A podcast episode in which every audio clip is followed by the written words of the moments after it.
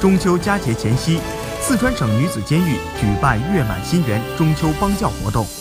二百三十九名服刑人员家属获批走进高墙，在监狱民警和社会爱心人士的帮助下，与服刑人员携手共同制作月饼，品尝月饼，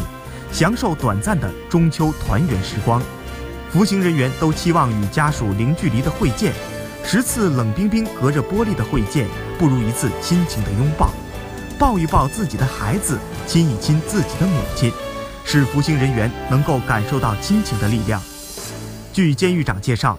在这中国人最为看重的传统节日，让服刑人员切身感受亲情的包容、鼓励，以积极的心态投入改造，有利于他们重新做人，回归社会。